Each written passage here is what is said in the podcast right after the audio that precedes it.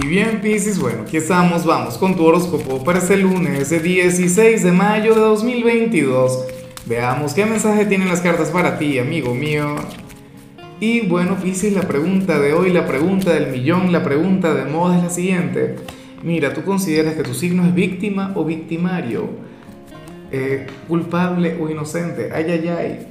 Pues bueno, eh, yo tengo mi propia opinión. Yo pienso, bueno, me encantaría que lo dijeras tú que sé que va a decir lo correcto.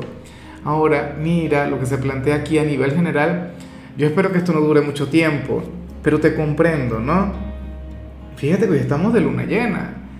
Em, y, tanto ayer como hoy vamos a estar hablando de, de, todo el tema del eclipse, el eclipse lunar en Escorpio, no sé qué, Pisces. Y ocurre que hoy tú serías literalmente aquel signo a quien le va a afectar la luna. ¿Ves? Y no está mal, me parece que de hecho que está muy bien, esa energía. Además a mí me cautiva, a mí me enamora, yo no sé si es porque soy de cáncer, pero hoy tú serías nuestro lunático del día, y lo digo en el mejor sentido de la palabra, o sea, hoy dices, tú serías un poquito bipolar, serías un poquito cambiante, habrías de sentir cierta inestabilidad, pero de paso, o sea, es como si también tu lado filosófico fuera a estar activado, Pisces, serías aquel con quien provocaría sentarse a hablar y filosofar y hablar, no sé, sobre el universo, sobre espiritualidad.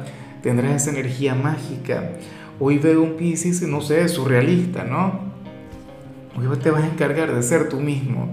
Y eso es algo maravilloso, eso es algo de lo más positivo. Pero también hay que reconocer que es algo que no le gusta a todo el mundo.